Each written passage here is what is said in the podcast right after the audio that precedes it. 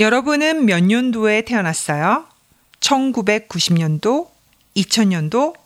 저는 1980년에 태어났어요. 1980년대 한국은 아주 달랐어요. 지금은 세계에서도 한국 영화하고 음악, 드라마, 한국 음식 등 한국 문화가 유명해요.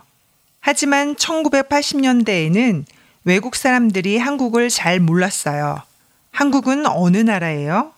한국은 어디에 있어요? 한국 사람들은 어느 나라 말을 해요? 한국 사람들은 무슨 음식을 먹어요? 그리고 한국 사람들도 생각했어요. 미국 영화가 더 재미있어요. 미국하고 일본 물건이 더 좋아요.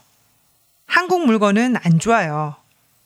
1950년대와 1960년대에는 한국이 더 못 살았어요. 너무 가난해서 밥도 잘 못 먹었어요. 그래서 그때 한국 사람들은 이렇게 인사를 했어요. 밥은 먹었어요?